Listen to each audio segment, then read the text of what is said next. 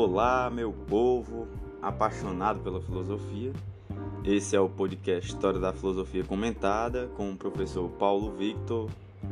É, nós, nesse podcast, estamos utilizando o livro de Dario Antizelli e Giovanni Reale, intitulado História da Filosofia. É, no, nos últimos dias eu fiquei um pouco afastado porque eu estou de férias, finalmente, depois de muito tempo, umas férias entre aspas, porque tem estudo e férias. E ainda bem, eu tive uma grata surpresa da, do aumento na quantidade de reproduções dos episódios, isso é muito legal. Né? Isso quer dizer que vocês também estão aproveitando essas férias, entre aspas, aí, ouvindo, estudando filosofia. No episódio de hoje, nós ainda estamos no capítulo 6, que vai ser um capítulo muito longo ainda, com vários episódios sobre Platão. Vamos estudar hoje dois tópicos novamente. O tópico 2.4, Gênese e estrutura do cosmos sensível. É, após ter estudado sobre o mundo inteligível no Platão, agora nós vamos adentrar especificamente na sensorialidade, no mundo concreto, material. Logo após, vem um tópico 2.5, Deus e o Divino em Platão.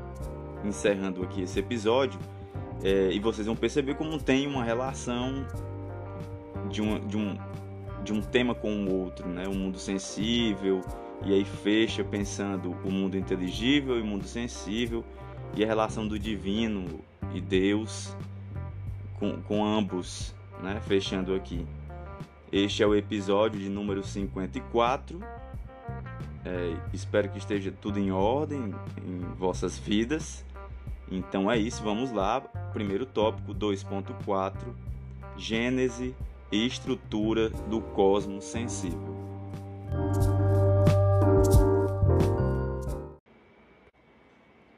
Do mundo sensível através da segunda navegação, ascendemos ao mundo inteligível que representa a verdadeira causa do mundo sensível. Então, percebo como existe uma finalidade para Platão, primeira coisa, né?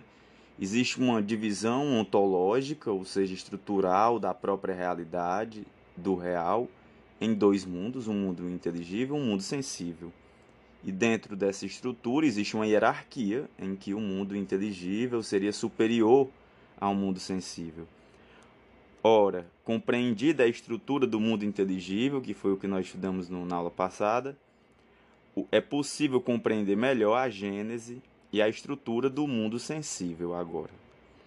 Assim como o mundo inteligível deriva do um, que desempenha a função de princípio formal, e da díade indeterminada, que funciona como princípio material inteligível, também o mundo físico deriva das ideias, ideias aqui com um I maiúsculo, né, substantivo ideias, que funcionam como princípio formal e de um princípio material sensível, ou seja, de um princípio ilimitado e determinado de caráter físico.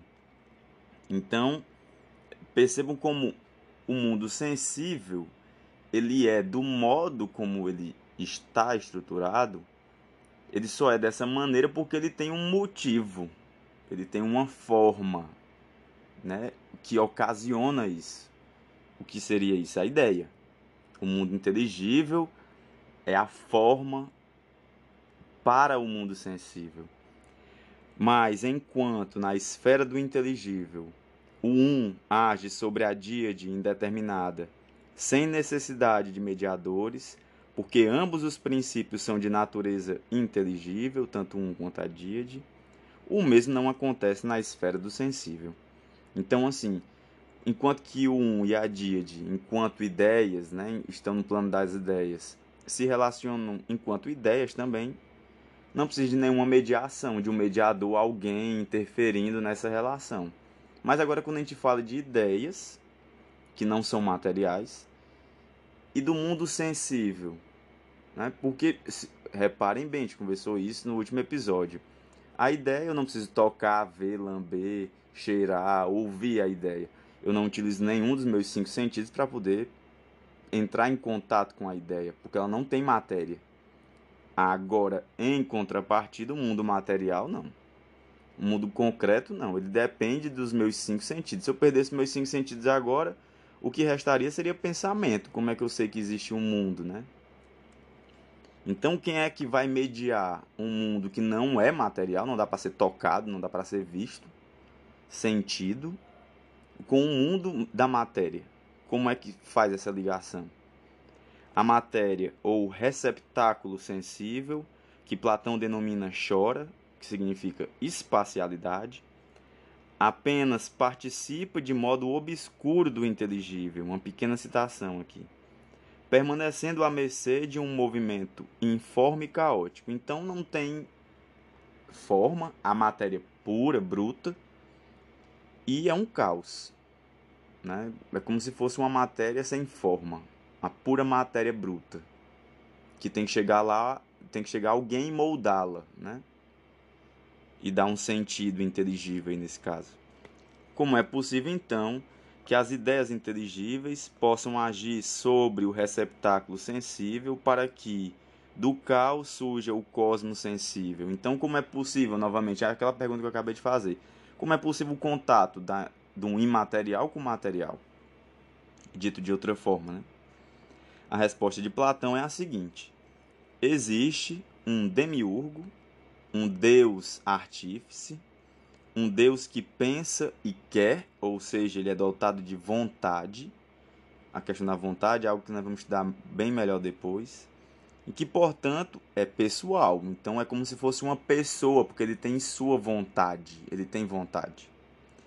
O qual, assumindo como modelo o mundo das ideias, então esse Deus, que é dotado de pessoalidade, olhou para o mundo das ideias, tomou o mundo das ideias como um modelo e plasmou a chora, ou seja, o espaço, a espacialidade, ou seja, o receptáculo sensível, segundo esse modelo, gerando dessa forma o cosmos físico. Então, entendam, existe um Deus. Essa é a explicação encontrada por Platão. Como é que vai ter uma ligação entre o inteligível e o, e o o, o inteligível, que é imaterial, e o mundo sensível. Tem que existir alguém que faça essa ligação. É o demiurgo. É esse Deus artífice. É ele que vai e dá ordem à espacialidade caótica. O esquema segundo o qual Platão trabalha para explicar o mundo sensível é, portanto, absolutamente claro.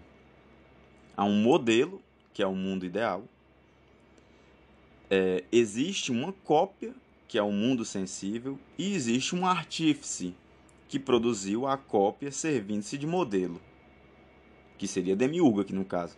Então, se existe um cavalo na natureza, por exemplo, Demiurgo olhou pra, para a ideia do cavalo, mesmo, a ideia em si, e plasmou a materialidade que não tinha forma, criando o cavalo. Então, o cavalo seria uma cópia imperfeita, claro, porque a perfeição é a ideia, que é única. Então ele produziu uma cópia do que seria o cavalo, a ideia de cavalo. O mundo do inteligível, o modelo é eterno. Como eterno é também um artífice, o, a inteligência, que seria o demiurgo. São eternos, já que o demiurgo é um ser divino. O mundo sensível, ao contrário, construído pelo artífice, nasceu, isto é, foi gerado, no sentido verdadeiro do termo, como podemos ler no Timeu. E aí vem uma citação curta do Timeu do Platão. Ele nasceu porque pode-se vê-lo e tocá-lo, está falando da matéria. Pois ele tem corpo e tais coisas são todas sensíveis, e as coisas sensíveis estão sujeitas a processo de geração e são geradas. Mas tem um, um, uma curiosidade aqui.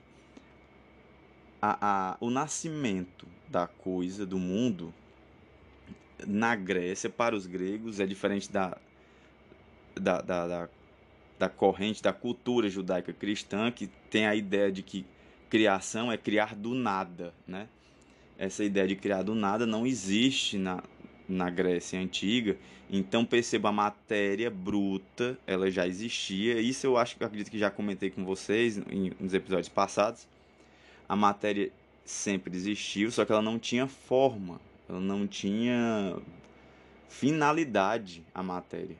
Demiurgo vai e molda essa matéria de acordo com o mundo das ideias.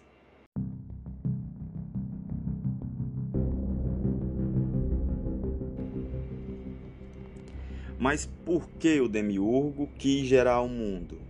Né? O que levou ele a gerar o mundo? Se estava lá o caos e tinha o mundo inteligível, por que tirar o caos do caos? A matéria e seu caos? A resposta de Platão é a seguinte: o artífice divino gerou o mundo por bondade e por amor ao bem. Eis o texto que contém a resposta, considerado durante séculos como um dos vértices do pensamento filosófico. Agora vem uma, uma citação longa de Platão. Dizemos, portanto, a razão pela qual o artífice fez a geração e este universo. Ele era bom, e, em quem é bom, nenhuma inveja pode nascer por nada. Imune, portanto, à inveja, quis que todas as coisas se tornassem ao máximo semelhantes a ele. Se alguém aceita esta razão apresentada pelos homens prudentes como motivo principal da geração do universo, age muito corretamente. De fato, querendo que todas as coisas fossem boas e, na medida do possível, não fossem más, Deus tomou tudo quanto havia de visível que não se encontrava calmo, mas se agitava de forma desordenada, e o fez passar da desordem para a ordem, acrescentando que isso era muito melhor do que aquilo que antes acontecia.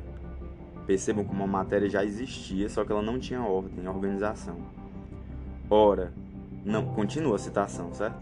Ora, não é lícito ao ótimo fazer senão a coisa mais bela jamais aconteceu o contrário, né?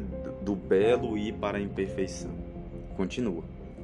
Pensando, portanto, achou que, dentre as coisas naturalmente visíveis, consideradas em sua inteireza, nenhuma, enquanto destituída de inteligência, poderia ser mais bela do que outra dotada de inteligência. Percebo como existe uma escala hierárquica, como eu falei, aquilo que é inteligível seria superior ao que não é.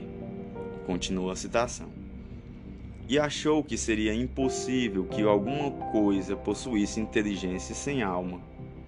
Com base nesse raciocínio, integrando a inteligência à alma e a alma ao corpo, construiu o universo com a finalidade de que a obra por ele realizada fosse por natureza a mais bela e a melhor possível Assim, fundamentados na probabilidade desse raciocínio, podemos dizer que este mundo é verdadeiramente um animal animado e inteligente, gerado pela providência de Deus. Fim de citação.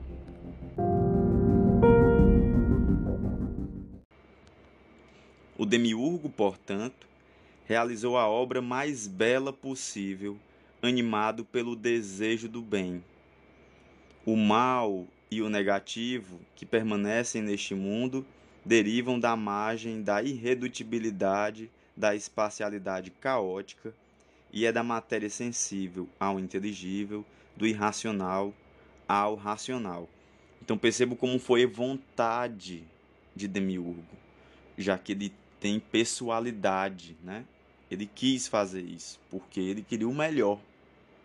Não faz sentido um ser perfeito não querer a perfeição. Seria o argumento platônico. O trecho acima citado mostra claramente que Platão concebe o mundo como vivo e inteligente. Ficou bem claro isso. Tal concepção deriva do fato de que ele o concebe como perfeito e de que, para ele, o ser vivo e inteligente é mais perfeito do que o não vivo e não inteligente. Também acabei de falar sobre essa hierarquia da inteligência em relação à matéria, ao irracional, melhor dizendo. Consequentemente, o demiurgo dotou o mundo, além de um corpo perfeito, também de uma alma e de uma inteligência perfeitas. Assim criou a alma do mundo, valendo-se de três princípios. Então, falando sobre a alma do mundo: a essência, o idêntico e o diferente. E uniu a alma ao corpo do mundo. O mundo, portanto, é uma espécie de Deus visível, como deuses visíveis são as estrelas e os astros. Então, a perfeição também é manifesta no mundo sensível, é só olhar para os astros, né? E como é perfeitamente construída essa obra do demiurgo, não está sujeita à corrupção. Então ela não pode acabar, não pode ser corrompida. Assim, o mundo surgiu, mas não per perecerá jamais. Então a materialidade ela ganhou esta forma, ela não tinha essa forma, ela era um caos ganhou esta forma, mas jamais vai poder perecer. Por quê? Porque agora ela, ela está moldada de acordo com a perfeição. Um ponto ainda merece destaque. O mundo inteligível situa-se na dimensão do eterno, que se configura como um é imóvel, sem o era e sem o será. Então, o mundo inteligível é aquilo que é, sempre foi assim, sempre vai ser assim. E, e o mundo material? Já o mundo sensível, ao contrário, coloca-se na dimensão do tempo. Então, o mundo material ocorre dentro de um tempo. E o que é o tempo? A resposta de Platão consiste em conceber o tempo como uma imagem móvel do eterno, como uma espécie de desenvolvimento do é através do era e do será. Então, nós só podemos ver é, o ser se manifestando, se desenvolvendo dentro da materialidade, porque no mundo inteligível não. Ele já é o que é. E esse desenvolvimento implica estruturalmente geração e movimento. O tempo, por conseguinte, nasceu juntamente com o céu, ou seja, com a geração do cosmos. Isso significa que antes, entre aspas, da geração do mundo, não existia o tempo tendo ele começado com o mundo. Então o tempo está intrinsecamente relacionado com a produção do mundo como nós conhecemos. É aí que se inicia o tempo para Platão. O mundo sensível, assim, se torna cosmos, ordem perfeita, porque assinala o triunfo do inteligível sobre a necessidade cega da matéria por obra da inteligência do demiurgo tem alguns conceitos aqui que vocês também têm que começar a entender na filosofia, o conceito de necessidade, por exemplo. Sempre o conceito de necessidade está vinculado à natureza, porque a necessidade, o necessário, é aquilo que não pode escapar. É o que faz parte do princípio de causa e efeito da própria natureza. Então, a necessidade de dormir, a necessidade de beber água, isso tudo está no plano da necessidade. E é aquilo que está vinculado à natureza. E aí vem uma citação de Platão: após ter completado inteiramente estas coisas com exatidão, até onde lhe permitia a natureza da necessidade, tá vendo? Isto é, da matéria, espontânea ou persuadida, Deus introduziu em tudo proporção e harmonia. Fim de citação. A antiga concepção pitagórica do cosmos é levada por Platão às suas últimas consequências.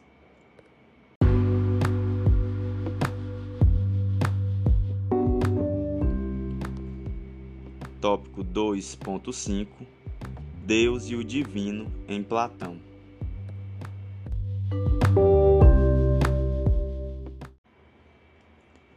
Já utilizamos várias vezes os termos divino e Deus no decurso da exposição do pensamento platônico. É chegado agora o momento de determinar o sentido próprio da teologia platônica. Teologia é o estudo sobre o divino, né, sobre Deus. Vocês vão perceber como divino e Deus aqui dentro desse tópico não são exatamente a mesma coisa. Alguém já disse que Platão foi o fundador da teologia ocidental. Essa afirmação é correta sob a condição de ser entendida em determinado sentido. A segunda navegação, ou seja, a descoberta do suprassensível, devia proporcionar a Platão, pela primeira vez, a possibilidade de encarar o divino precisamente na perspectiva do suprassensível, como de resto será toda concepção posterior e evoluída do divino. Perceba que nós estamos falando primeiro sobre o divino, o conceito de divino. Tanto isso é verdade que hoje consideramos como fundamentalmente equivalente crer no divino e crer no suprassensível. Então, primeiro, estamos relacionando, relacionando o divino com aquilo que é suprassensível. Então, o inteligível é suprassensível, então ele está vinculado ao divino. Filosofia é produção de conceitos, então nós temos que nos apropriar desses conceitos. Sob esse aspecto, Platão é indubitavelmente o criador da teologia ocidental enquanto descobriu a categoria do imaterial, à luz da qual o divino é pensável. Então, pensando o divino e sua divisão em relação a Deus, especificamente, né, a figura de Deus. Então, nesse sentido, Platão é o criador da teologia, né, enquanto estudo divino. Entretanto, cabe acrescentar imediatamente que Platão, embora tenha conquistado o novo plano do suprassensível e sobre ele tenha implantado a questão teológica, é, repropõe a visão de que o divino é estruturalmente múltiplo, que é um elemento constantemente presente em toda a filosofia e na mentalidade grega de que o divino é estruturalmente múltiplo. Percebo, não estou falando em Deus ainda, estou falando no divino. E Platão fala no divino. O divino ele é múltiplo.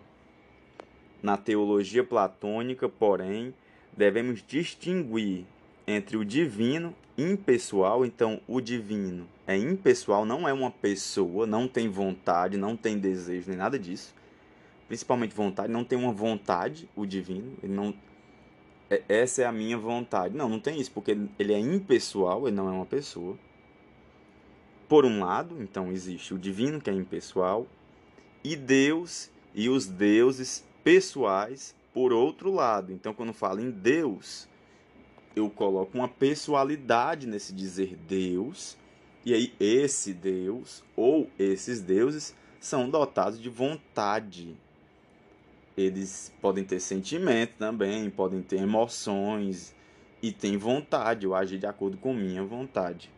Então, o divino, ele é impessoal, ele não tem essa vontade. Agora, Deus ou os deuses, não. Aí já tem vontade, tem pessoalidade. Certo? Divina é a ideia do bem, mas não é Deus pessoa, como acabei de explicar. Assim, no ponto mais alto da hierarquia do inteligível, encontra-se um ente divino impessoal e não um Deus pessoal, assim como as ideias são entes divinos impessoais e não deuses pessoais. Entendeu? Então, quem é que faz parte é, hierarquicamente do grau mais alto do cosmos aqui, do mundo inteligível, a ideia do bem que está acima de tudo? não é um Deus. Ela é divina, é impessoal. Certo? Isso aqui é muito importante para se compreender tanto Platão quanto toda a filosofia que vai vir, porque os filósofos têm essa ideia muito clara na mente. Ao contrário, quem apresenta características de pessoa, isto é, de Deus, é o demiurgo, que conhece e quer. Então, o demiurgo sabe e ele quer, ele tem vontade. Ele, entretanto, situa-se hierarquicamente em posição inferior ao mundo das ideias, uma vez que não apenas não o cria, não criou o mundo das ideias, mas dele depende. O demiurgo depende do mundo das ideias. Então ele é inferior. Então o mundo das ideias é divino aqui nesse caso. O demiurgo não cria nem mesmo a chora, ou seja, a espacialidade, ou matéria da qual o mundo é constituído, pois ela preexiste ao mundo. E aí vem um. Vou continuar, já explico um, um, uma característica. Assim, o demiurgo é plasmador ou artífice do mundo e não seu criador. Então percebam, ele porque o que seria o mundo, né? O que seria plasmar o mundo aqui no caso, o que seria construir o mundo, formar. Criação aqui no sentido de produzir, de, de, de transformar, né? Melhor dizendo. O mundo é tudo aquilo que é dotado de inteligibilidade, né? Ele não está falando da matéria em si. Quando fala mundo, o, o termo mundo, o conceito de mundo, ele é muito específico. Ele está falando de tudo aquilo que é inteligível. Tudo aquilo que é inteligível, todos os objetos que tem dentro da minha casa agora, que você está vendo nesse momento, o aparelho que você está usando para poder ouvir esse podcast, faz pertence a um mundo, ao nosso mundo. Por quê? Porque ele é inteligível. Ele é dotado de inteligibilidade. Eu posso dizer que tudo aquilo que é produzido pelo ser humano pertence ao mundo. Entendeu? É nesse sentido. Deuses criados pelo demiurgo são também os astros, concebidos como inteligentes e animados. Então, os astros tinham inteligência em si e tinham ânima, né? Tinham inteligência, vontade própria. Então, são deuses pessoais. Platão parece manter até mesmo algumas divindades do antigo politeísmo tradicional. Divina é a alma do mundo, divinas são as almas das estrelas e as almas humanas, ao lado das quais devem ser arrolados também os demônios protetores, que ele acolhe da tradição, e os demônios mediadores, cujo exemplo mais típico é Eros, então, tudo aquilo que tem ânima, que tem alma própria, tem pessoalidade, é divino. Como se observa, o politeísmo se revela como algo estrutural exatamente no mais teológico dos pensadores da Grécia. Nesse aspecto, Aristóteles conseguiria dar um passo adiante ao inverter os termos da hierarquia e antepor ao divino impessoal um Deus munido das características de pessoa. E aí Aristóteles é lá para frente, vamos ver só depois. Entretanto, nem mesmo Aristóteles, como nenhum outro grego, saberia elevar-se a uma visão monoteísta. Para mim, o, o termo elevar-se é muito problemático, como se existisse uma evolução saindo do politeísmo e chegando ao monoteísmo dos autores. Para mim, isso é um termo muito complicado.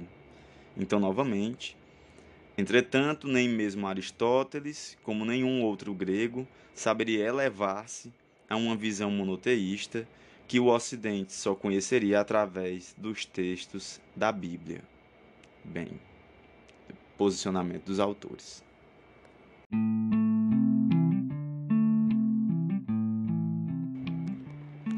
Bem, galera, é isso. Este foi o episódio de hoje. Estamos fechando aqui o, o ponto 2 desse sexto capítulo, né? Nesse tópico 2, nós falamos aqui sobre o mundo das ideias, sobre o mundo de, é, sensível, falamos sobre a ideia de divino, é, é o início da metafísica, é a segunda navegação, que para mim é um dos momentos mais difíceis no pensamento platônico, platônico que nós estamos passando já. No próximo episódio, vamos começar a falar de alguns conceitos importantíssimos Platão, que é o conceito de dialética, retórica, a arte erótica. Então fiquem atentos. Assim que der certo, eu gravo o próximo episódio e lanço aí nas plataformas de podcast que tem, são várias, eu lanço em várias. Então é isso, espero que estejam gostando. Um grande abraço. Não esqueçam de compartilhar. Até mais. Valeu.